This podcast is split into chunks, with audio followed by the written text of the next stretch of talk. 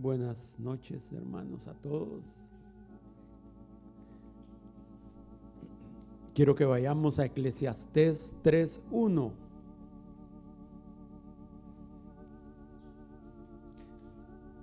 Dice, todo tiene su tiempo y todo lo que se quiere debajo del cielo tiene su hora. Y en 3.11, Eclesiastés 3.11,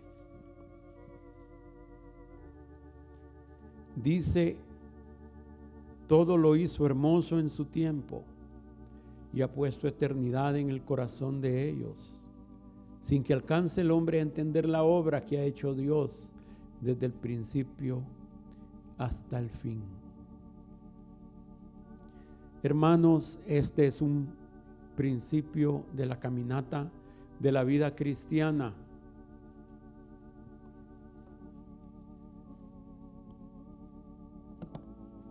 Esos tiempos en nuestras vidas están determinados por la suprema providencia, por el Dios Todopoderoso, por el Dios infinitamente sabio, que sabe lo que conviene y cuándo conviene.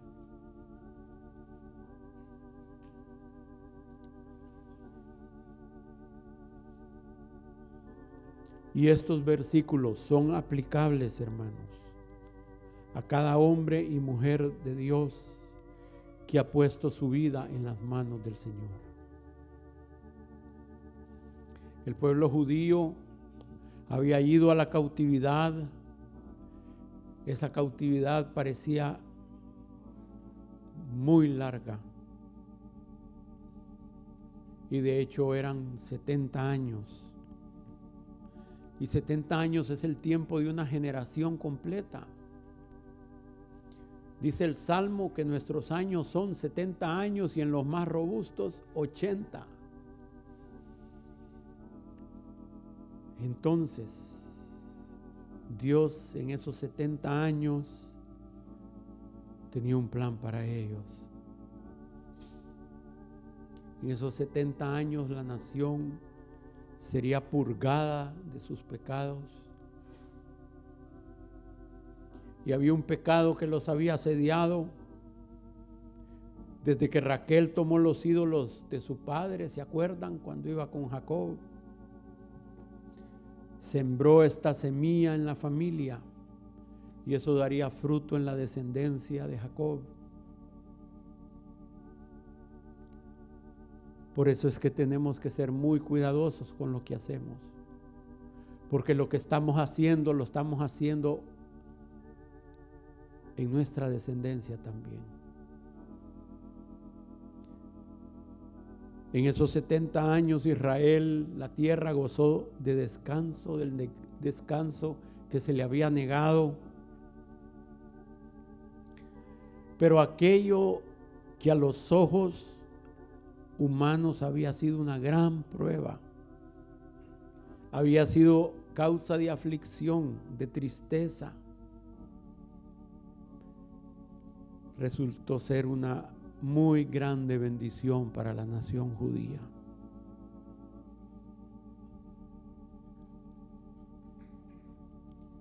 Ahí fueron purgados de la idolatría. Ahí quedaron, ahí quedaron limpios nada parecía tener efecto sobre ellos con ese pecado, nada. Las palabras de Dios no las escuchaban. Dios traía cautiverios pequeños sobre ellos. Y después de algunos años ellos se arrepentían y Dios levantaba un libertador y volvían nuevamente. Pero Babilonia los curó.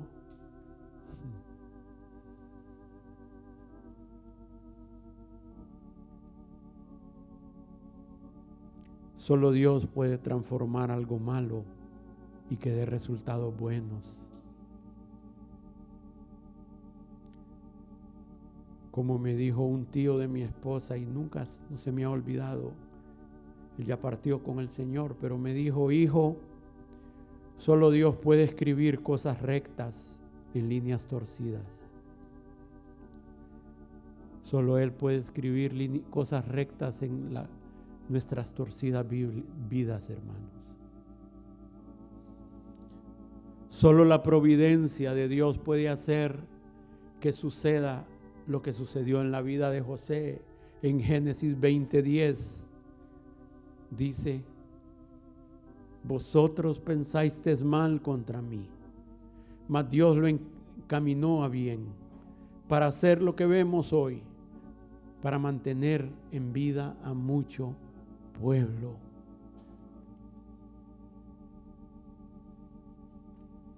Solo Dios pudo hacer que el sacrificio de Jesús se volviera en una fuente de vida y bendición para nosotros, para darnos y mantenernos con vida y vida en abundancia. ¿Por qué, hermanos? Porque los pensamientos de Dios no son nuestros pensamientos y sus caminos no son nuestros caminos. Como son más altos los cielos de la tierra, así son más altos sus caminos que nuestros caminos. Hay un versículo que debiéramos de tener siempre delante de nosotros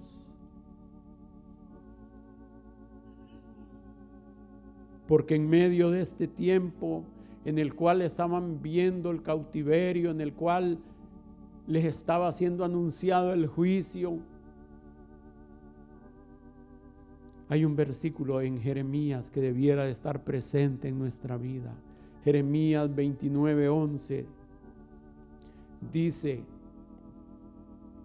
porque yo sé los pensamientos que tengo acerca de vosotros, dice Jehová pensamientos de paz y no de mal, para daros, daros el fin que esperáis. Dice otra versión, yo tengo planes de bienestar y no de calamidad para dar, daros un futuro y una esperanza. Hermanos, y cuando venga el temor a nuestro corazón, de repente vienen pensamientos feos a nuestra mente o temores. Debiéramos de repetir este versículo. Dios tiene pensamientos de bien acerca de mí, pensamientos de paz y no de mal, para darme un futuro y una esperanza y darle gracias al Señor, y eso va a desvanecer esos pensamientos que muchas veces el enemigo los pone para afligirnos en momentos en que Dios no quiere afligirnos.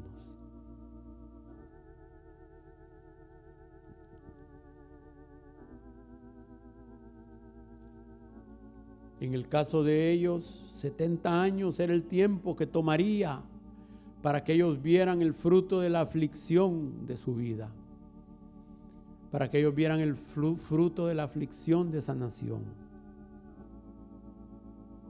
En nuestro caso, cada vida que está en las manos amorosas de Dios,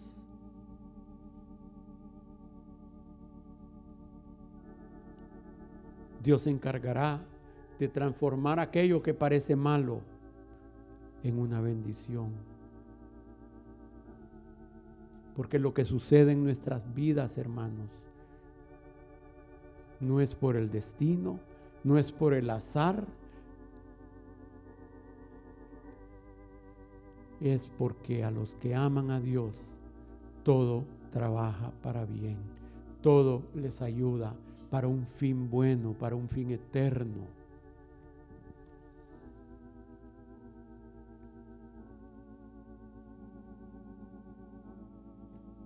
Hermanos, si están sucediendo cosas difíciles en nuestra vida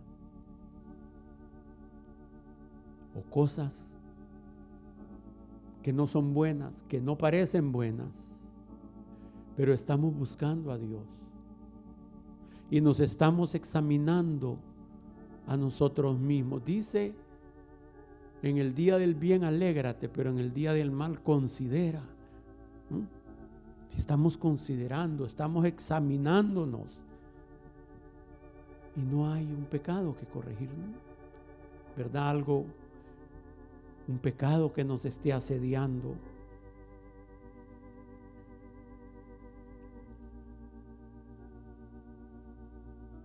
Y no encontramos a Dios, no vemos la razón por la cual Él ha escondido su rostro.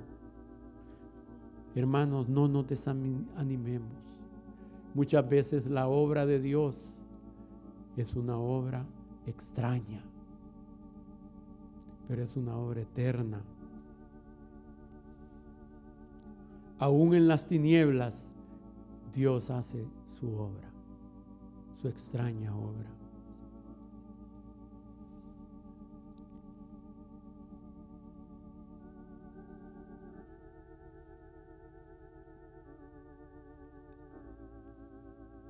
Aún en el, en el silencio, Dios está obrando cambios, hermanos. Cambios eternos. Pero debemos mantenernos en su gracia constantes, sin flaquear, esperando en Él, esperando en su tiempo. Como nos dijo la profecía, cómo los halló el Señor cuando los visitó el Espíritu Santo buscando al Señor y esperando en el Señor.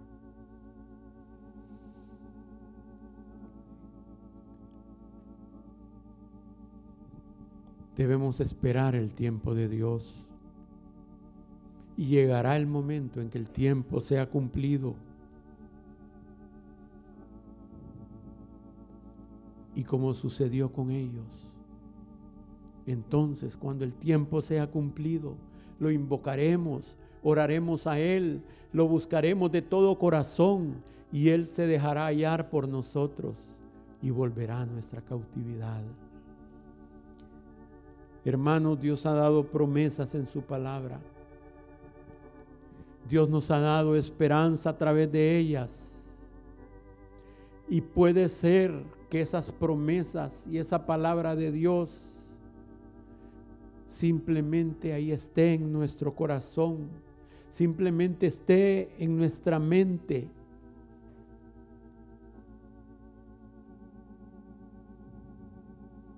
Pero cuando llegue el tiempo, hermanos, Él nos visitará y despertará sobre nosotros esa buena palabra que ha hablado a nuestra vida y nos va a volver de la cautividad.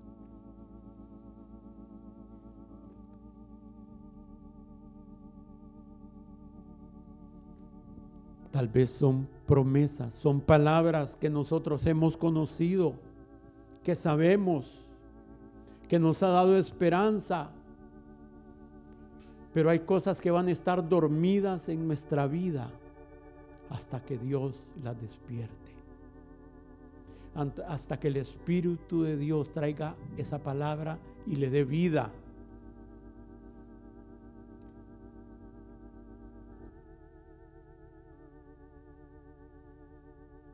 Hermanos, yo esta noche y brevemente quiero compartir sobre algo que es un tesoro en la vida cristiana.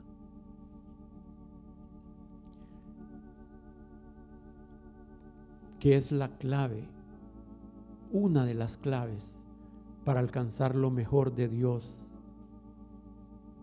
para alcanzar lo mejor que Dios tiene para cada uno de nosotros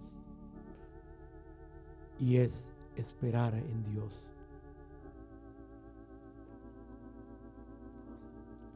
Hermanos, todos podemos recibir cosas buenas de Dios, pero lo mejor de Dios únicamente lo recibiremos si aprendemos a esperar en Él. Pidamos gracia para esperar. Por naturaleza somos impacientes pero lo eterno toma tiempo, hermanos.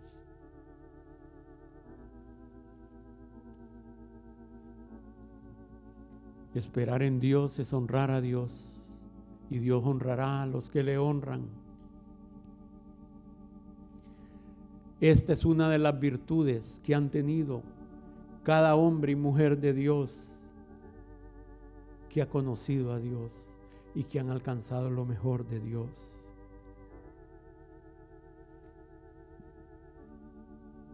Dice Habacuc 2.3, aunque la visión tardara, tardará, aún por un tiempo, mas se apresurará hacia el fin y no mentirá.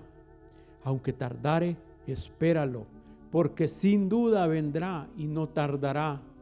He aquel, aquel cuya alma no es recta, se enorgullece, mas el justo por su fe vivirá. Pero yo también puedo añadir a esto, mas el justo por su fe esperará.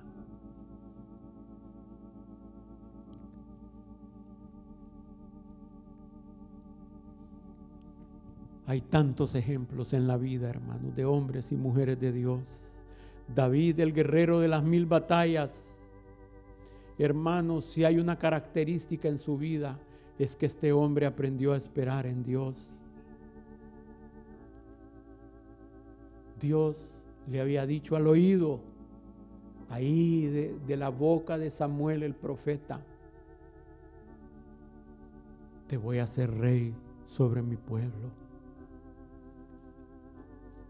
Pero hermanos, no parecía llegar el cumplimiento de eso. De hecho, las circunstancias, lo que parecían decir es simplemente lo contrario a lo que Dios le había dicho. Lo opuesto. En vez de reinar, se había convertido en un fugitivo. En vez de estar en alto, estaba siendo humillado.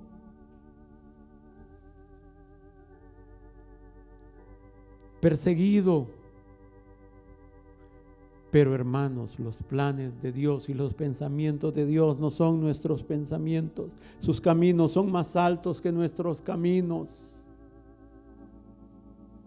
Porque de las entrañas de ese hombre Dios quería traer al Mesías. Y no solo iba a llegar el tiempo en que Dios le había iba a cumplir lo que le había prometido, lo que le había jurado.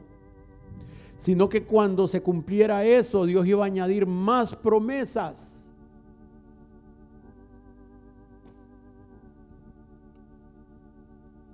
Y le dijo, de uno de tus hijos va a salir el Salvador del mundo.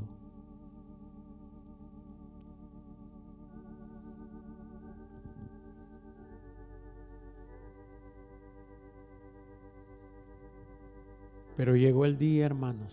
Hay un salmo que dice, Salmo de David, siervo de Jehová, el cual dirigió a Jehová las palabras de este cántico el día que le libró Jehová de mano de todos sus enemigos y de mano de Saúl. Llega ese día para nosotros también, el día en que vamos a ser librados de todos nuestros enemigos del enemigo de nuestras almas y de los enemigos internos que hay en nuestro corazón. De todas aquellas fuerzas que se oponen a que la voluntad de Dios sea prosperada en nuestras vidas y familias. Dios trae esa liberación para cada hombre y mujer que ha depositado en Él su fe, su esperanza y ha esperado en Él. Hermanos, no sabemos si nuestra liberación está a la vuelta de la esquina. No sabemos.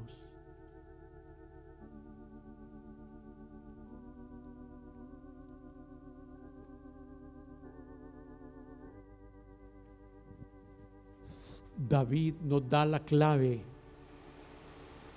en el Salmo 41 y dice, Salmo de David, pacientemente esperé a Jehová y se inclinó a mí y oyó mi clamor y me hizo sacar del pozo de la desesperación, del lodo cenagoso. Puso mis pies sobre peña y enderezó mis pasos. Puso luego en mi boca cántico nuevo, alabanza a nuestro Dios. Verán esto muchos y temerán y confiarán en Jehová. Bienaventurado el hombre que puso en Jehová su confianza y no mira a los soberbios ni a, ni a los que se desvían tras la mentira. Hermanos, no solo es esperar en Dios, es esperar pacientemente, es esperar con una actitud perfecta, esperar con esperanza, no con temor, es esperar lo mejor de Dios. Sabemos que el que hirió va a vendar y que el que arrebató nos va a curar. Debemos de esperar el tiempo de la restauración de Dios en nuestra vida, hermanos. Y si dice, pacientemente esperé a Jehová, es porque la respuesta no vino rápido. Porque la respuesta no vino cuando Él quería o cuando Él esperaba.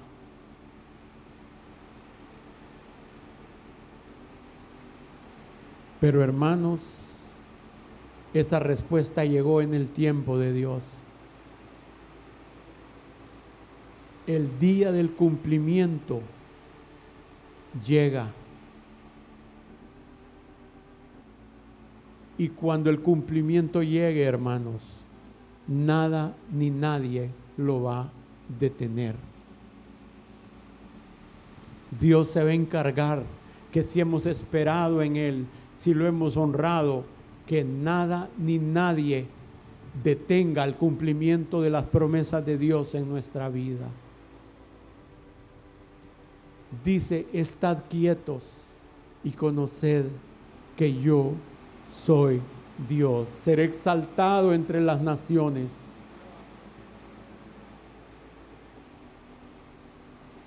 Y dice el salmista, en Dios está solamente acallada mi alma.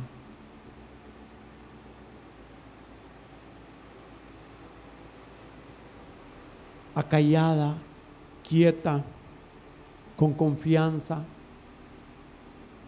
sosegada no angustiados. Hermanos y Jeremías, creo que en el peor tiempo de la nación de Israel, pudo decir, bueno es esperar en silencio la salvación de Jehová. Bueno es Jehová a los que en él esperan.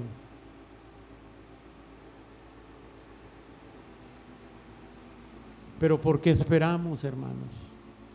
Esperamos en Él porque sabemos que de Él viene nuestra respuesta. Sabemos que Él es bueno.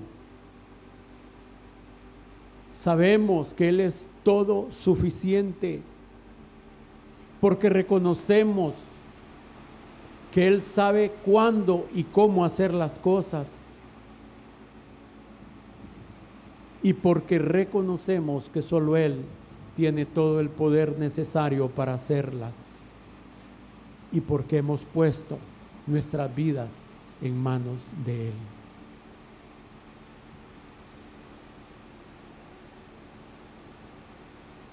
Y así como llegó el tiempo para David, también va a llegar para nosotros.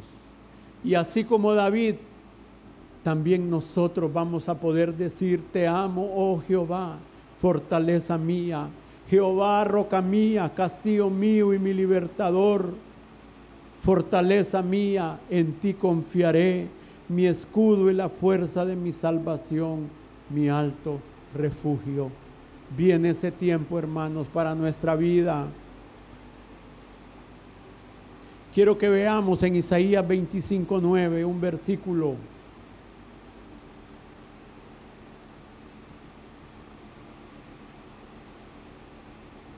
Dice, y se dirá en aquel día, he aquí, este es nuestro Dios, le hemos esperado y nos salvará.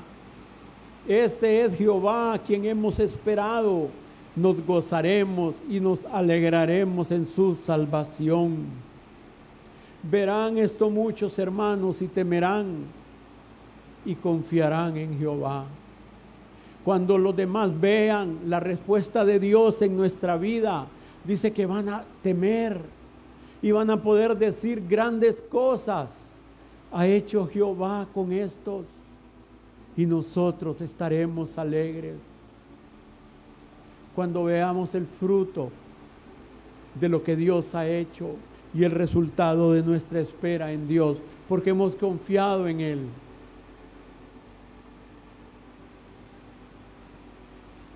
Y diremos, el Señor ha hecho esto y es cosa maravillosa en nuestros ojos. Yo no he tenido nada que ver con esto, Él lo ha hecho. Verán esto muchos y temerán. Yo no he tenido nada que ver con eso, Dios lo ha hecho. Hermanos, entonces nuestra boca se llenará de risa y nuestra lengua de alabanza. El tiempo de nuestra liberación viene y está a las puertas, hermanos. Ni buscar a Dios es en vano, ni esperar en Dios es en vano. Y aunque parezca que nuestros años se están desperdiciando, aunque parezca que nuestros años están yendo, aunque parezca que nuestra vida se está desperdiciando, no se está desperdiciando. No estamos esperando en vano, hermanos. Esperar no es fácil, es un milagro. ¿Saben por qué? Porque la carne, el tiempo de la carne siempre es presto, siempre ya. La carne quiere actuar, queremos resolver por el brazo de la carne. Y si no, pregúntenle a Sara y a Abraham. Hermanos, queremos que el fruto de las bendiciones nuestras sean hijas de la promesa y no hijos de la carne. ¿Entienden? Que sean Isaac y no Ismael lo que recibamos en nuestra vida. Y cuando ese tiempo llegue del cumplimiento de la realización de las promesas de Dios en nuestra vida va a ser doblemente dulce, doblemente deleitoso, porque sabremos dos cosas, que eso habrá venido de la mano de Dios y que ha sido en el tiempo de Dios. Y que será para bendición, hermanos. Y ahí con todo gozo y alegría podemos podremos disfrutar de las bendiciones de Dios porque ha venido de su mano y no de nuestro brazo de la carne. Estad quietos, dice el Señor, y conoced que yo soy Dios. Seré exaltado entre las naciones, enaltecido seré en la tierra.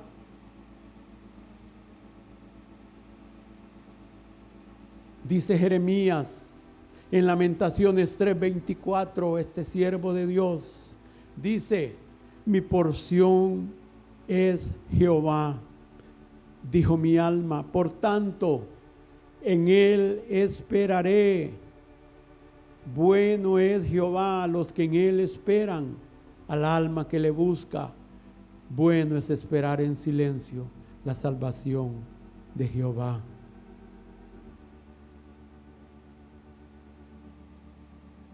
Queremos ver la bondad de Dios en nuestra vida. Debemos ser guiados para saber cuándo esperar. Y cuando sepamos que debemos de esperar, pidamos gracia para poder esperar.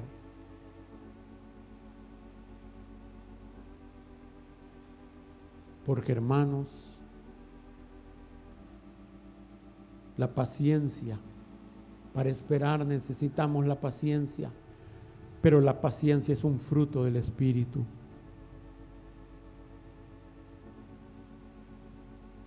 Por tanto, hermanos, tened paciencia hasta la venida del Señor. Mirar cómo el labrador espera el precioso fruto de la tierra, aguardando con paciencia hasta que reciba la lluvia temprana y tardía. Y Dios nos está enviando lluvia hoy, hermanos.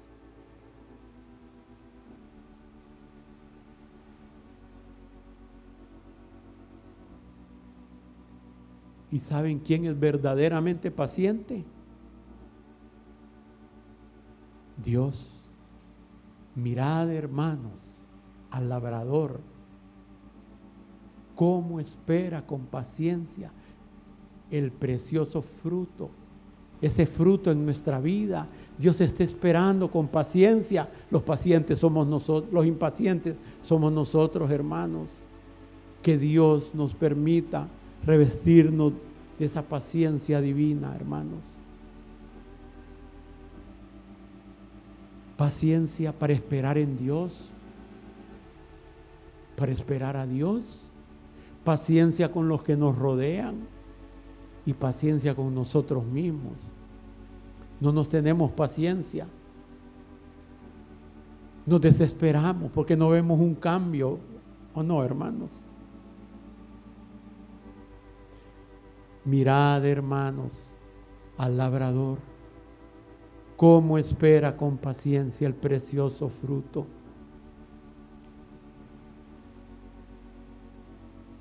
Hermanos, la paciencia es constancia, es resistencia, es perseverancia, es la virtud de esperar bajo la presión de la carga manteniéndonos firmes, estables, con una actitud excelente que solo Dios nos la puede dar. La paciencia no se rinde ante las circunstancias ni sucumbe ante la prueba. La paciencia es un fruto del Espíritu. ¿Por qué? Porque emana de nuestro Dios paciente, del, del Espíritu de Dios.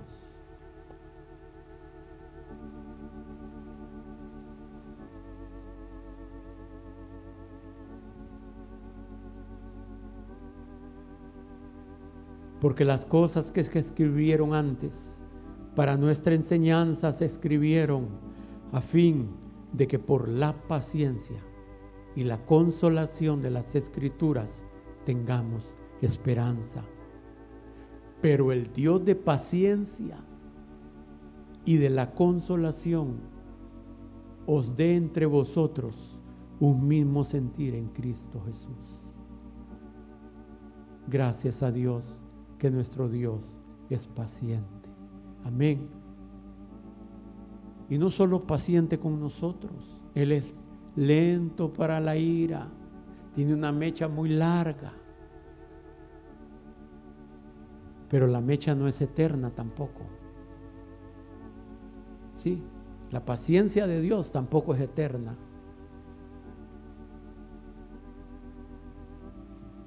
Va a llegar el tiempo de los juicios de Dios, donde Dios va a decir hasta aquí con los impíos. La paciencia de Dios tiene un límite.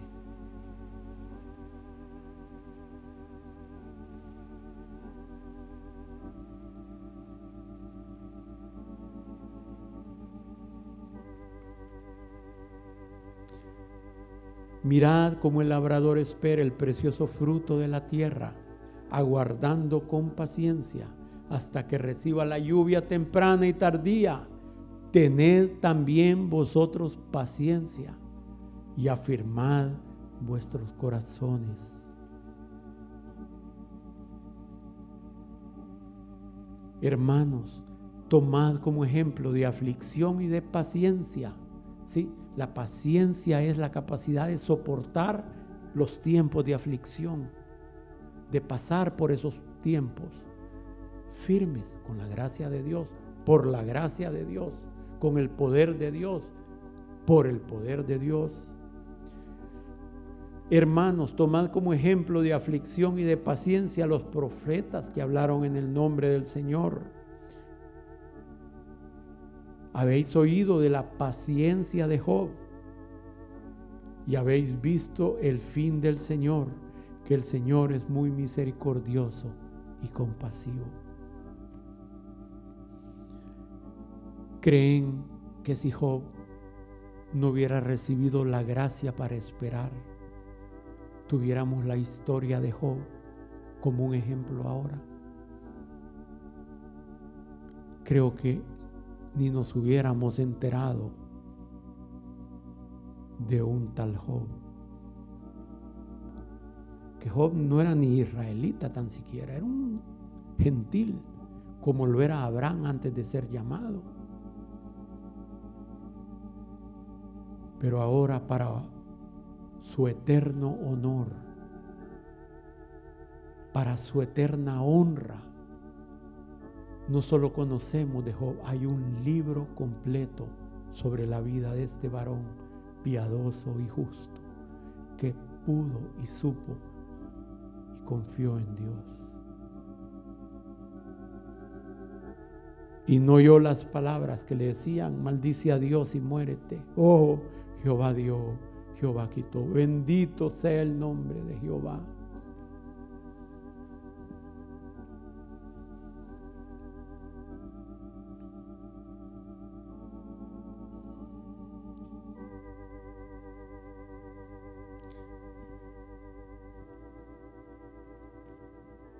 Hay algo bien interesante.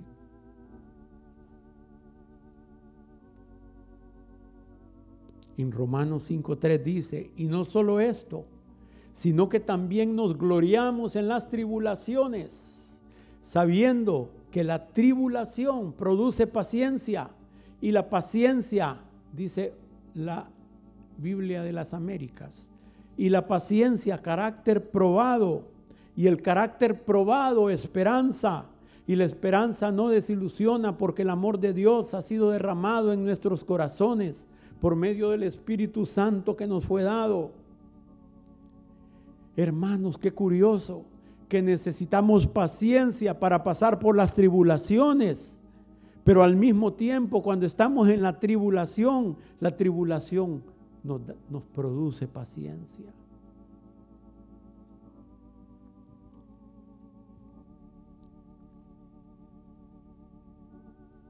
Hermanos, todo es hermoso en su tiempo.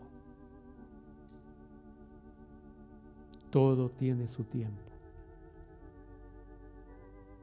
Viene el tiempo de nuestra restauración.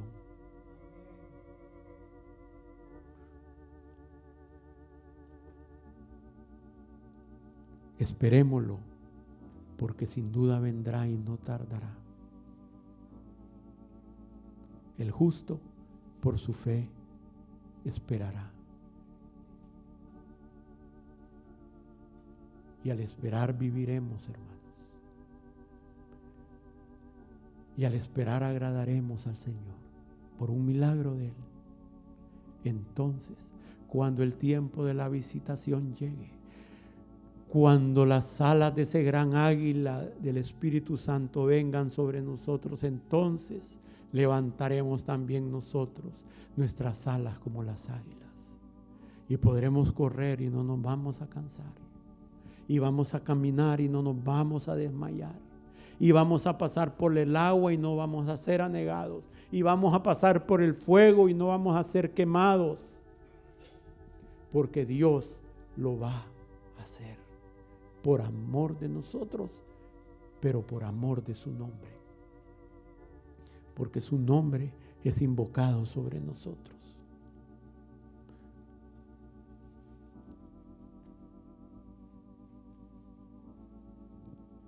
Pónganse de pie, hermanos.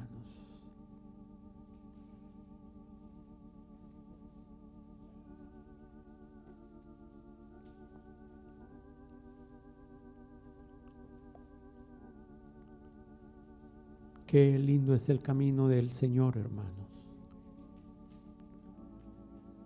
Pero ciertamente sus caminos no son como los nuestros. Sus pensamientos son más altos que los nuestros.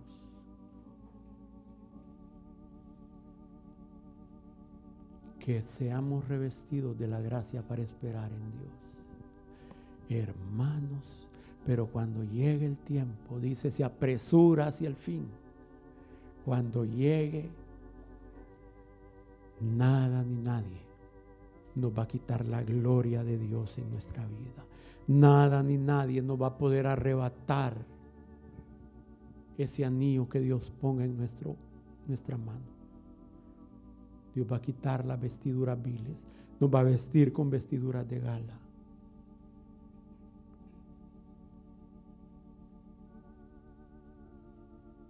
Doble en rodilla delante de él, dijo el faraón con José. Doble en la rodilla delante de él. Qué tremendo, hermanos. Y aquel que había estado en la cárcel dice que salió por todo Egipto, libre, con la autoridad de, de Faraón sobre él. Sí, hermanos, esperamos el tiempo de que seamos revestidos del poder y la gracia de Dios en nuestra vida, para sustento de muchos, para bendición de muchos. Que Dios los bendiga.